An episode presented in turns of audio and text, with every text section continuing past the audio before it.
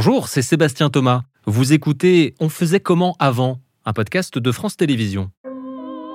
Oh Voici la réaction typique, peut-être vous serez-vous reconnu, d'un Homo sapiens sapiens moyen à la vue d'un petit chat. Des chats, il y en a plus de 15 millions en France et une vie ne suffirait sans doute pas pour regarder par exemple toutes les vidéos de chatons qui circulent sur Internet. J'ai pris l'exemple des chats, mais il y a les chiens aussi, les lapins, les poissons rouges, les oiseaux. Bref, vous l'aurez compris, on va aujourd'hui parler animal de compagnie. Un foyer français sur deux en possède un en 2023. Ils sont gâtés, choyés, promenés, nourris, soignés, sans parler, sans parler du budget parfois faramineux qu'on leur consacre. Mais ça date de quand cette histoire? Est-ce qu'un paysan du Moyen Âge avait un aquarium? Y avait-il des chats à la cour des rois, des petits chiens? Si de tout temps l'animal accompagne l'homme, à quel moment parle-t-on d'animal de compagnie? On va le voir ensemble. C'est finalement assez récent, mais l'histoire en elle-même elle est pluriséculaire. Notre invité est historien et c'est sans doute le plus grand spécialiste français des animaux auquel il a consacré plusieurs ouvrages.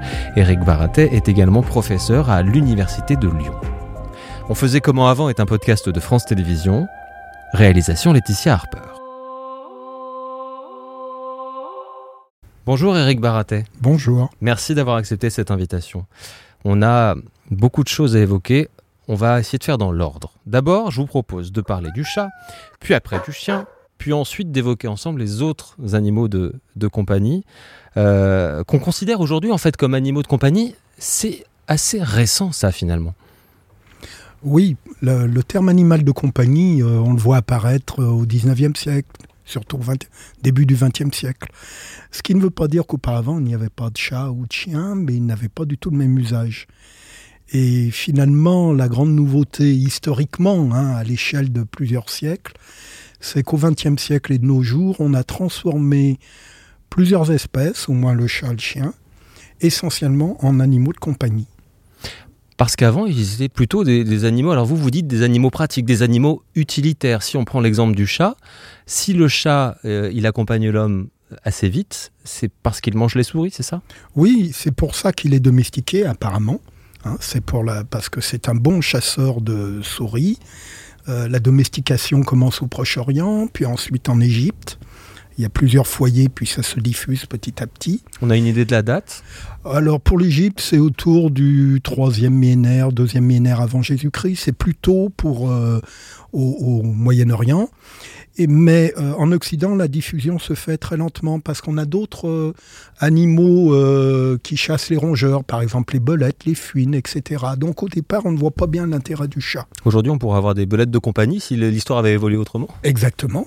Oui, oui, ou des, on pourrait même avoir des rats de compagnie. Un rat de compagnie, c'est tout à fait euh, possible. Il y en a qui en ont d'ailleurs. Et, euh, et, l'histoire du, chat, euh, quand on commence à s'intéresser à le domestiquer, on va voir que c'est pas la même chose, domestiquer, apprivoiser, tout ça. mais c'est parce qu'on se sédentarise aussi, parce que on commence à, à cultiver des champs, donc il y a du grain, donc il y a des rongeurs. Tout, ça, ça a, du, ça a du sens aussi. Exactement, c'est une conséquence de ce qu'on appelle la néolithisation, c'est-à-dire la, création des villages, la création des cultures. On se met à cultiver des céréales. évidemment, les céréales, c'est pain béni pour les rongeurs. Hein. C'est comme l'homme travaille pour les, rongeurs. Donc ils se rassemblent dans les villages, ils viennent évidemment, et les chats, eux, sont attirés par les rongeurs qui eux aussi, qui se concentrent. Donc c'est pain béni pour les chats. Est-ce que on a retrouvé des traces de sépulture qui faisaient penser que on a enterré un être cher en, lui euh, euh, réservant un endroit particulier? Alors en Égypte, oui, mais c'est controversé. Il y a des sépultures de chats, mais est-ce que c'est pour des questions religieuses ou pas? Euh, À Rome, il y a des sépultures d'animaux au milieu des, cimetières humains d'ailleurs, mais très peu le chat, c'est surtout le chien, les oiseaux. Le chat n'est pas très bien apprécié à Rome parce que justement c'est un mangeur d'oiseaux. Or, les oiseaux à Rome, c'est l'animal de compagnie favori. Hein. Donc, euh, le chat est mal vu. En plus, euh, on s'aperçoit très vite de la, de la prolifération des chats. On va mettre ça sur la lubricité des chattes et on va très vite euh, assimiler les chattes aux prostituées, même assimiler le terme de chatte au sexe féminin. Ça vient de là. Ça vient de là. Il y a une différence entre domestiquer et apprivoiser. Qu'est-ce que c'est? Alors apprivoiser, c'est à l'échelle de quelques individus. Hein, on peut, ça se fait encore de nos jours, on peut apprivoiser un animal sauvage à des degrés plus ou moins euh, différents. Par exemple, des oiseaux dans votre jardin qui vont peut-être se mettre à venir manger dans, dans votre main. Ça, c'est un élément d'apprivoisement. La domestication, c'est quand on se met à contrôler un groupe entier. Hein. Et alors, il y a plusieurs niveaux de domestication. C'est pour ça que les spécialistes débattent, par exemple, du chat. Certains disent que la domestication, c'est dès euh, le, Moyen-Orient, dès 9000 euh, ans euh, avant notre ère. puis d'autres disent que c'est qu'au au 19e siècle, parce qu'au 19e siècle, on s'est mis à contrôler la, reproduction et à créer des races. Hein. Alors, entre en fait, il y a plusieurs degrés de domestication. Mais le chat est un animal domestiqué, on peut dire au moins depuis l'Égypte. C'est-à-dire qu'il n'y a plus de chats sauvages? Si, si, si. Alors le chat domestique vient du chat sauvage africain. Mais tous les chats sauvages africains n'ont pas été domestiqués. En fait, nos chats de compagnie, nos chats domestiques à nous, viennent de l'Égypte. Donc cette partie domestiquée, et puis ensuite ces animaux domestiqués ont été utilisés sur les navires justement là aussi pour combattre les rongeurs parce qu'on promenait, on transportait des grains. Et évidemment, étant mis sur les navires, bah, il y a des chats qui se sont échappés lorsque les navires arrivaient à Rome, en Grèce, etc. Et la, diffusion s'est faite comme cela autour de la Méditerranée, puis ensuite en remontant évidemment en direction de l'Europe du Nord. Alors après l'Antiquité, en vous lisant, on apprend que finalement le chat, euh, au Moyen Âge, en tout cas dans les sociétés occidentales comme la France, a mauvaise presse à très mauvaise presse. Très très mauvaise presse. C'est la plus mauvaise période du chat. Hein. Euh, ça ne veut pas dire qu'il n'y en a pas. Il est très présent, mais en même temps, il est très rejeté. Alors il y a à la fois ce côté lubricité que l'on garde de l'époque romaine, et puis à partir du XIIe, XIIIe siècle, on va se mettre, du côté des, des gens de l'Église, on va se mettre à faire un parallèle entre le chat et les hérésies, notamment l'hérésie cathare en pensant qu'il y avait un lien entre catus, chat en latin, et cathare. Et on va se mettre à penser que les cathares utilisent le chat comme animal démoniaque, et en particulier le chat noir. Puis il y a une deuxième phase entre 14e et 17e siècle, c'est l'époque de la chasse aux sorcières. Les élites se mettent à croire plus qu'autrefois qu'il y a des sorcières et qu'elles représentent un véritable danger. Alors il faut mettre ça en rapport avec là aussi le développement de ce que les catholiques considèrent comme l'hérésie protestante, avec la poussée de l'Empire ottoman, donc la poussée de l'islam. Et il y a le sentiment d'être euh, euh, cerné de toutes parts, y compris à l'intérieur, avec les sorcières. Et on va se mettre à penser que les sorcières utilisent aussi les chats, et en particulier les chats noirs. Et on va les persécuter? Ah, on, persécute les sorcières, évidemment, mais on persécute aussi les chats, parce qu'on considère que ce sont des agents du démon, en particulier les chats noirs, les chats tigrés, en fait, qui sont essentiellement dans les villes des chats de gouttière. Hein, les chats de gouttière de l'époque, ce sont des chats noirs ou des chats tigrés, et donc euh, régulièrement, ils sont très mal euh, perçus, et on les, à la fois on les tolère parce qu'il faut qu'ils euh, chasse les rongeurs et en même temps on peut les persécuter. Il y a notamment euh, cette journée avant la, Saint-Jean, euh, donc à fin juin, où c'est une idée qui dure jusqu'au XVIIIe siècle. On pense que le jour avant la Saint-Jean, les chats partent au sabbat vénérer Satan, qui se, qui se montre d'ailleurs sous la forme d'un chat noir. On a des reproductions de l'époque nous montrant le sabbat, etc. Et donc les chats s'en vont, d'où l'expression il n'y a plus un chat. Hein, c'est parce que les chats sont partis vénérer Satan. alors c'est un danger parce que ça veut dire qu'ils vont revenir avec des mots d'ordre et s'en prendre aux humains. Donc le lendemain, le jour de la Saint-Jean, pendant très longtemps, on a capturé des chats et on les a mis dans des sacs et brûlés sur les feux de la Saint-Jean. Hein, il faut attendre le milieu 17e pour qu'à Paris, Louis XIV l'interdise. Et les derniers exemples, euh, euh, c'est seconde moitié 18e dans des grandes villes et, et sans doute que première jusqu'à la première moitié 19e dans les campagnes. À hein. l'époque finalement assez, assez C'est contemporaine de très la nôtre. récent. c'est très Euh, alors le Moyen Âge se termine et il y a vraiment un retour en grâce du chat au moment de la Renaissance. Comment est-ce qu'on l'explique? Alors, retour en grâce très partiel qui vient d'une petite classe sociale, c'est l'aristocratie, qui va faire la même chose avec les chiens. C'est-à-dire que cette aristocratie, à partir du XIVe siècle, veut se créer finalement des animaux de compagnie. Il y a le cheval. Euh, alors maintenant, on n'appelle pas animaux de compagnie, mais disons qu'il est un peu dans la même euh, vision à l'époque. Le, le chien est un peu le chat.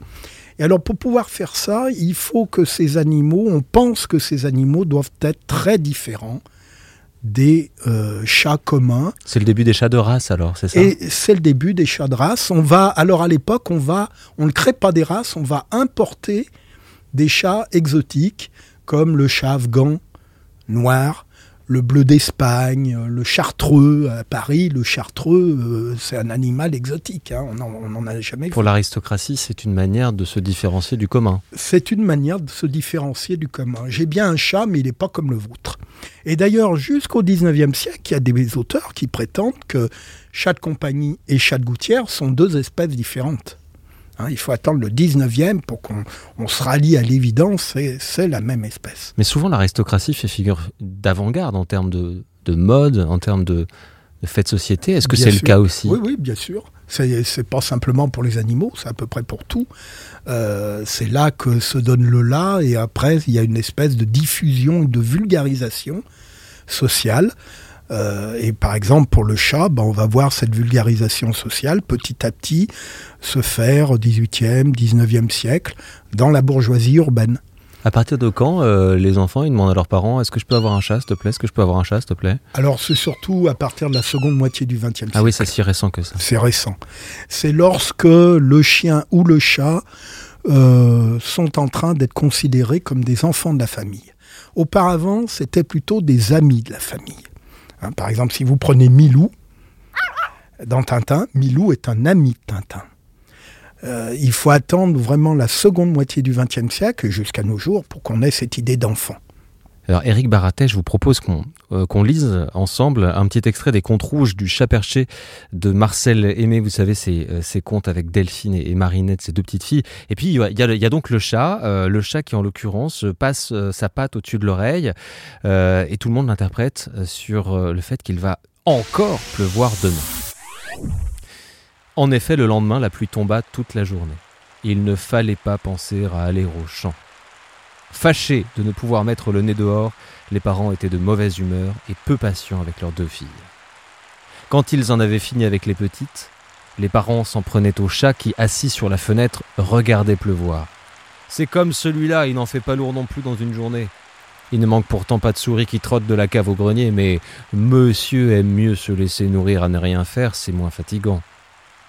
Vous trouvez toujours à redire de tout, répondait le chat. La journée est faite pour dormir et pour se distraire. La nuit, quand je galope à travers le grenier, vous n'êtes pas derrière moi pour me faire des compliments.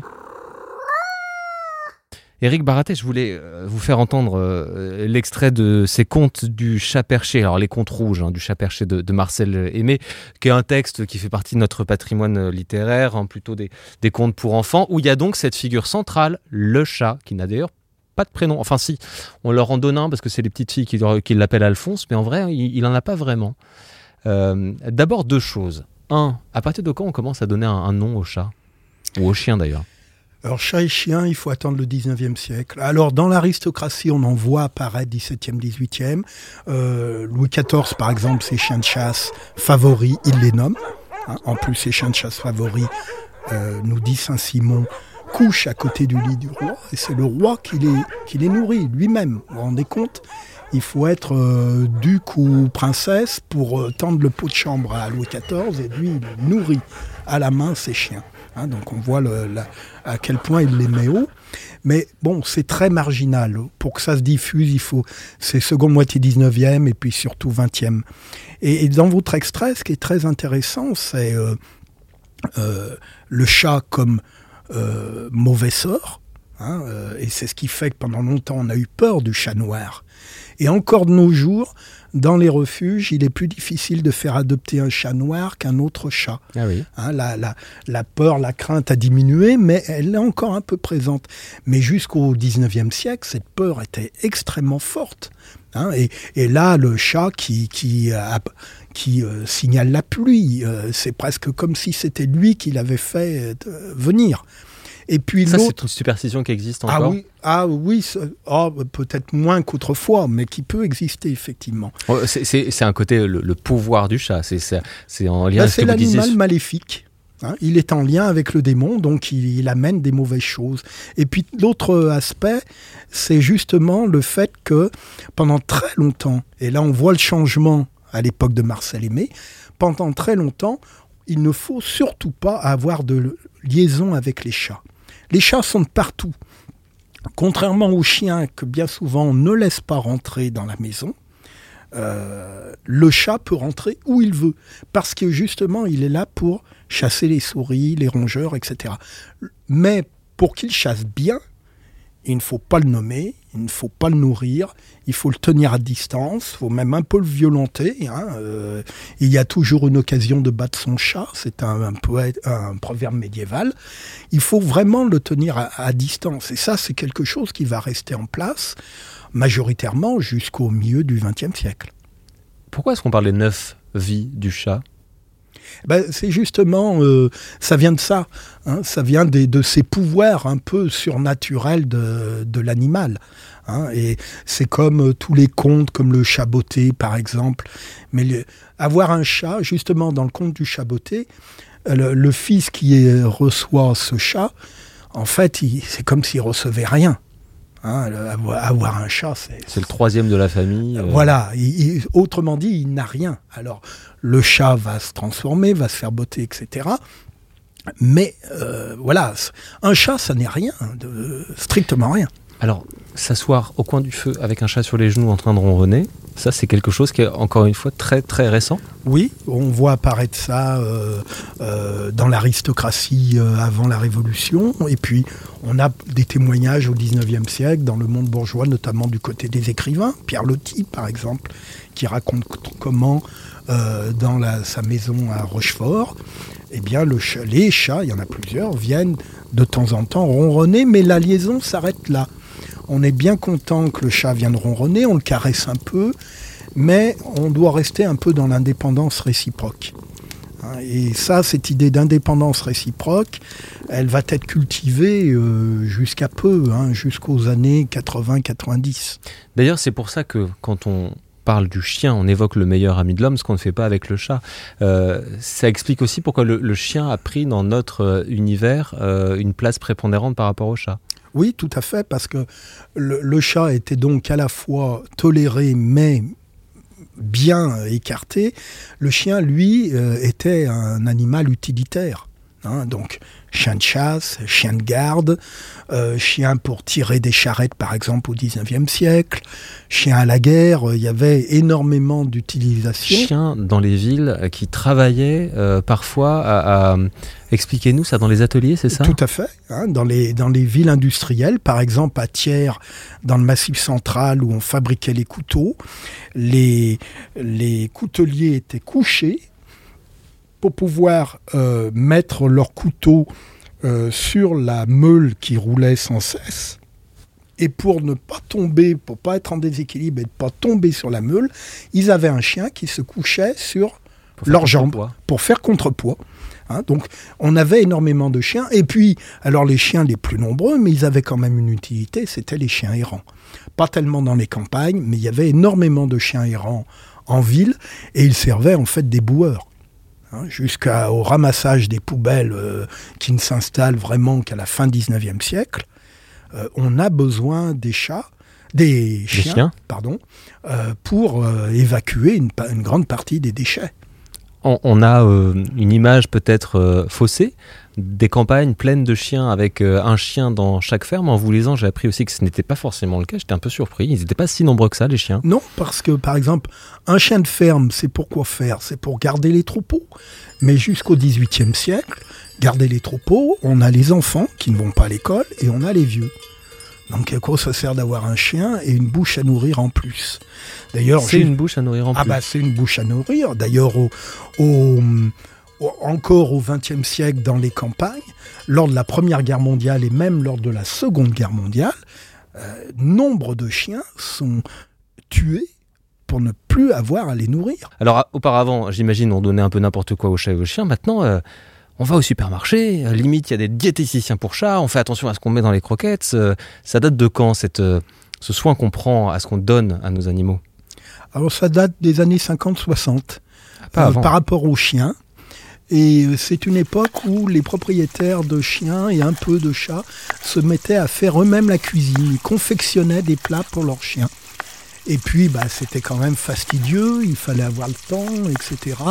Donc sont arrivées les boîtes. Hein, de pâté. Euh, de pâté, canigou, etc. dans les années 60. Et puis ensuite, euh, les croquettes.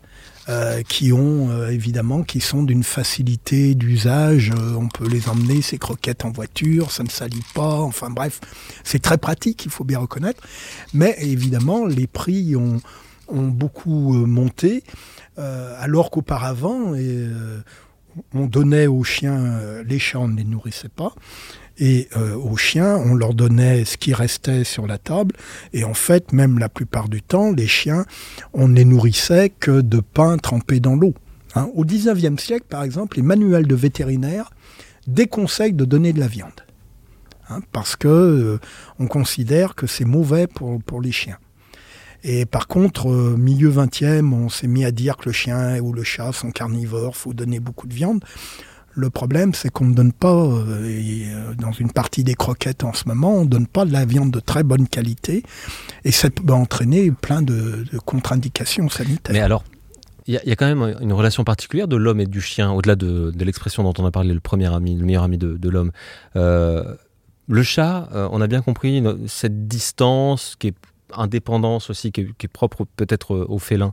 Mais le chien, quand on a un chien, on a l'impression que il nous rend notre amour et peut-être parfois encore plus. Oui, parce que oui, mais ça, ça n'est pas naturel. C'est comme pour le chat d'ailleurs. Euh, il n'est pas naturel pour un chien d'être un animal de compagnie ou voire même encore plus un compagnon, ce qui n'est pas la même chose pour moi. Euh, les chiens errants, euh, jusqu'au 19e siècle, les chiens errants, ils vivent en ville à côté des hommes, mais ils ne vivent pas avec les hommes. Et lorsqu'ils voient des humains arriver, ils peuvent se faire agressifs parce que très souvent pour eux, c'est mauvais signe de voir un humain arriver. Ça peut se traduire par de la violence.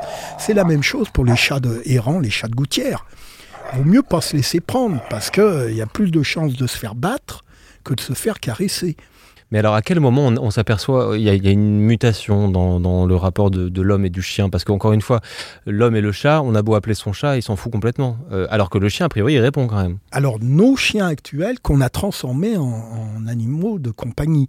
Le chien errant de l'époque de la Révolution, vous pouvez bien l'appeler, il viendra pas. Hein. Il n'y a aucun problème. Donc, euh, c'est vraiment une domestication très très poussée. Oui, c'est une construction culturelle réciproque. C'est-à-dire qu'il faut que les humains se mettent à se comporter différemment, c'est-à-dire pas donner un coup de pied aux fesses dès qu'on voit un chien ou un chat, au contraire euh, montrer qu'on est affectueux, qu'on veut caresser. Et à ce moment-là, les chiens, les chats, par des processus divers, vont eux-mêmes se transformer. Hein. mais euh, la grande nouveauté, je pourrais dire, c'est que finalement au XXe siècle, on a transformé 95% de nos chiens en chiens de compagnie. Alors que jusqu'au 19e siècle, si on avait 5% de chiens de compagnie, c'était bien le maximum. Vous voyez, on a complètement inversé la population.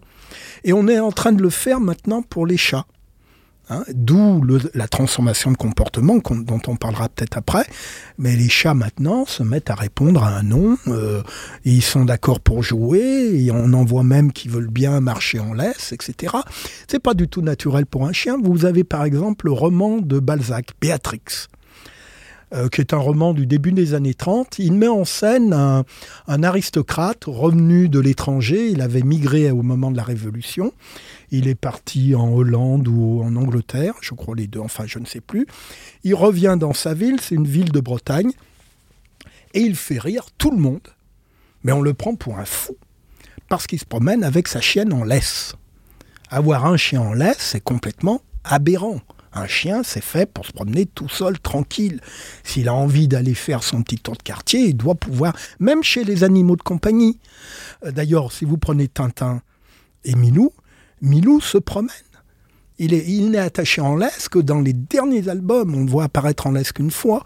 Mais auparavant, dans les albums de l'entre-deux-guerres, Milou est un chien de compagnie, mais qui a le droit de sortir et d'aller euh, se promener avec des chiens errants la promenade, justement. Il y a une illustration euh, qui va, je crois, vous faire sourire, qu'on a retrouvé dans les archives de, l'audiovisuel. Je propose un, extrait d'un reportage. Ça se passe dans les années 70, dans le cœur euh, de Paris, dans un parc précisément du 16e arrondissement. Et là, on est entre propriétaires de, de chiens. Écoutez. Il y a beaucoup de gens qui habitent ici, dans le 16e. Il y a des, habitués de la Il y a des habitués qui viennent depuis des années. C'est pour ça que nous connaissons à peu près tous. On parle chien alors Oui, on parle chien beaucoup et c'est très drôle parce que nous nous appelons par les noms de chiens. Vous voyez. On vous appelle monsieur euh, Moi, il s'appelle Paladin, on m'appelle euh, monsieur, Paladin. oui. Pilounette, on m'appelle Madame Pilounette. Elle s'appelle Pizza et on m'appelle Madame Pizza. Un qu'elle s'appelle Tiburce. Et à cause de lui, tout le monde m'appelle Monsieur Tiburce. Quick. On vous appelle Madame Quick Oui, c'est cela. C'est-à-dire que lorsque vous arrivez, on vous dit bonjour Madame Quick Oui, c'est cela, exactement. Et euh, vous trouvez ça normal? Tout à fait normal, absolument. Tout le monde ici est anonyme et on n'aime que les chiens, alors on, ne s'appelle pas nos noms de chiens. Ça vous évoque quoi cet extrait? C'est très intéressant parce que on a montré maintenant scientifiquement hein, que le chien était un facilitateur social. Hein, et notamment avoir un chien en laisse, un chien de compagnie, et se retrouver, croiser des gens euh, dans un parc, le long d'une rivière, etc. On va se mettre à parler on commence à parler, on se met à parler du chien. C'est un premier réseau social finalement. C'est le premier réseau social. Et c'est un point extrêmement important pour faire sociabilité entre les gens. Hein. alors avec ce côté amusant dans ce cas-là, mais euh, c'est pas une comment dire, c'est pas une folie humaine ça repose bien sur des choses qui maintenant ont été montrées, à tel point d'ailleurs qu'il y a des villes, je ne sais pas à Paris, mais à Lyon par exemple, il y a des, euh, la, la, ville a monté des promenades de maîtres. Donc on a rendez-vous à telle heure, à tel endroit. Les gens ne se connaissent pas et il y a une promenade qui est organisée. Et le prétexte, ce sont les chiens et les gens font connaissance comme ça. C'est un rempart aussi contre la solitude. Alors les animaux de compagnie au sens large, parce que c'est dans, le, dans le terme, hein, compagnie, mais les chiens euh, au, premier rang. Oui, alors c'est vrai qu'il y a des personnes âgées, il y a des personnes seules qui peuvent avoir des chiens ou des chats, mais statistiquement, ce ne sont pas les plus nombreux. Les plus nombreux, ça, ça a été montré à partir des années 70-80, ce sont les enfants avec euh, les familles avec enfants. Hein. plus on a d'enfants, plus on a de chances d'avoir un chien ou un chat, parce qu'il y a une pression des enfants pour alors ça c'est vrai depuis les, je dirais les années 60 70 depuis que le poids des enfants est devenu très important dans les dans les familles hein. il y a un siècle évidemment un enfant aurait demandé un chien il aurait peut-être plus reçu une calotte que le chien mais bon maintenant c'est comme ça Aujourd'hui, on, a des, reportages euh, à, la télévision sur le toilettage des chiens, les soins qu'on y apporte. Il, il, est pas rare de prendre une mutuelle pour son chat. Euh, là, on a vraiment tout un écosystème qui, qui est en train de, monter comme ça autour des, animaux. Ça, date de quand? Ça commence euh, là aussi dans l'aristocratie. Déjà? Ah oui, oui, 17e siècle. On a des portraits où on voit le, avec une adéquation très proche entre la maîtresse ou le maître et le chat ou le chien.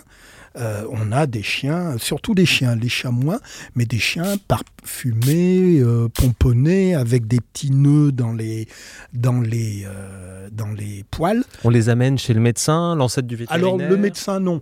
Non, non, on, non, non, non, on l'emmène pas chez le médecin. Pour le vétérinaire, il faut attendre le 19e siècle. c'est plus pour les chevaux d'abord, le vétérinaire d'ailleurs. C'est d'abord, on crée ça d'abord pour les chevaux. Il faut attendre vraiment le 19e, seconde moitié 19e pour que euh, on amène son chien chez le veto dans les classes les plus aisées. Hein, dans la population commune, on va déjà pas chez le médecin, on va pas en aller chez le vétérinaire. En euh, m'intéressant un peu aux statistiques qui existent dans la France de 2023 sur les animaux de compagnie, j'ai été surpris d'apprendre que de très très loin, le premier animal de compagnie aujourd'hui, c'est le poisson. Il y a longtemps déjà, hein. déjà dans les années 50-60, le poisson rouge qui tourne en rond dans son bocal, euh, ils sont euh, euh, autour d'une 20 millions. Voilà, bah peut-être. Alors j'en étais resté à 22-25, donc on deux est... fois plus que le nombre de chats en Exactement. France. Mais alors, ils font pas de bruit, c'est ça. ça date de quand cette histoire du poisson rouge? Parce que j'imaginais pas un paysan dans sa chaumière avec un poisson rouge dans son bocal. Non, c'est propre au, monde urbain. ça commence à, à se développer au 19e siècle. Hein, c'est l'invention des aquariums. Il faut déjà savoir construire des aquariums pour avoir des poissons dans un, dans un aquarium. Donc, euh, c'est seconde moitié 19e siècle. avant, on les avait dans le bassin, et puis quand on arrive à les mettre dans son appartement, on est content. Oui, alors, le bassin, c'était l'aristocratie dans ses résidences secondaires, effectivement. Vous avez raison. Hein, c'est les premiers. Euh, parallèlement, il y avait aussi beaucoup d'oiseaux au 19e siècle. Hein, beaucoup d'oiseaux dans les cages. Et alors là, énormément d'oiseaux dans le monde populaire, notamment dans le monde ouvrier. Alors pourquoi? Eh bien, ça tenait compagnie, notamment des oiseaux chanteurs. Hein, et vous avez par exemple Giono euh, qui euh, raconte ses les souvenirs avec son père dans ce livre qui s'appelle Jean le Bleu. Eh bien, il raconte bien que son père, qui est un artisan, qui travaille dans une pièce, dans un immeuble, enfin de l'époque, a beaucoup d'oiseaux. Ça lui tient c'est une forme de compagnie. Et ce qui lui plaît, c'est les chants, c'est le plumage, etc., la beauté des plumages. Et dans, vos recherches sur les animaux, dans les 2000 ans d'histoire qui concernent par exemple l'histoire de France, vous avez eu comme ça, à un moment, à partir avec des animaux de compagnie que vous n'auriez pas imaginé ah oui, il y, en a, beaucoup. Il y en a beaucoup parce que on peut. Y a des. Alors si on prend des cas ponctuels, euh, il y a eu des cas, par exemple, d'animaux de compagnie avec des cochons. Un animal de, un cochon, c'est très intelligent, ça peut être transformé en animal de compagnie sans aucun problème. On a parlé des rats. Euh, en Chine, euh, ils font ça avec des grillons, etc. Donc, on pourrait dire que presque il y a peu d'animaux qui ne pourraient pas au moins s'apprivoiser. Même un lion, euh, même on a des cas d'apprivoisement euh, à l'époque moderne. Alors évidemment, plutôt des lionceaux, hein, euh, mais on a des cas de princesses qui se promènent dans Versailles avec un lion en laisse pendant la Première Guerre mondiale, les, régiments arrivent avec des mascottes, et il y a un régiment anglais qui arrive d'Afrique avec un lion, alors un petit lion, hein, et ben ce lion se promène dans les tranchées. Et un jour, le Premier ministre anglais, j'oublie son, son nom, se promène dans la tranchée et pof, ton nez à nez avec ce lion. Hein, alors il est très étonné, il se retourne, il appartient à quelqu'un, mais ce lion a tellement été apprivoisé dès le départ qu'il n'est plus, euh, il n'est plus du tout féroce. Merci beaucoup, hein, Eric euh, Baratet, de nous avoir euh, accordé cet entretien. Le sujet est évidemment passionnant. Vous y avez consacré plusieurs ouvrages. Peut-être vous pouvez nous citer le, dernier sur les chats, je crois. Voilà, le dernier, donc ça s'appelle Culture féline, 18e, 21e siècle, les chats créent leur histoire. Le but était de montrer que justement, les chats ont changé leur comportement. De chats très distants, ils sont devenus maintenant de plus en plus des chats très proches, comme des chiens et que les humains ont aussi changé leur comportement. Ils sont de moins en moins nombreux à vouloir les brûler dans des sacs le jour de la Saint-Jean et plutôt à vouloir les tenir comme animaux compagnons. Euh, tiens, on va se quitter avec un petit bruit de ronronnement. D'ailleurs, ça nous fera du bien parce qu'il paraît que c'est, euh, ça a été prouvé. Ça fait, ça fait, ça fait, du bien. Euh, c'est chez quel éditeur, juste votre livre? Le Seuil. Merci infiniment encore une fois, Eric Baratet, de nous avoir répondu aujourd'hui.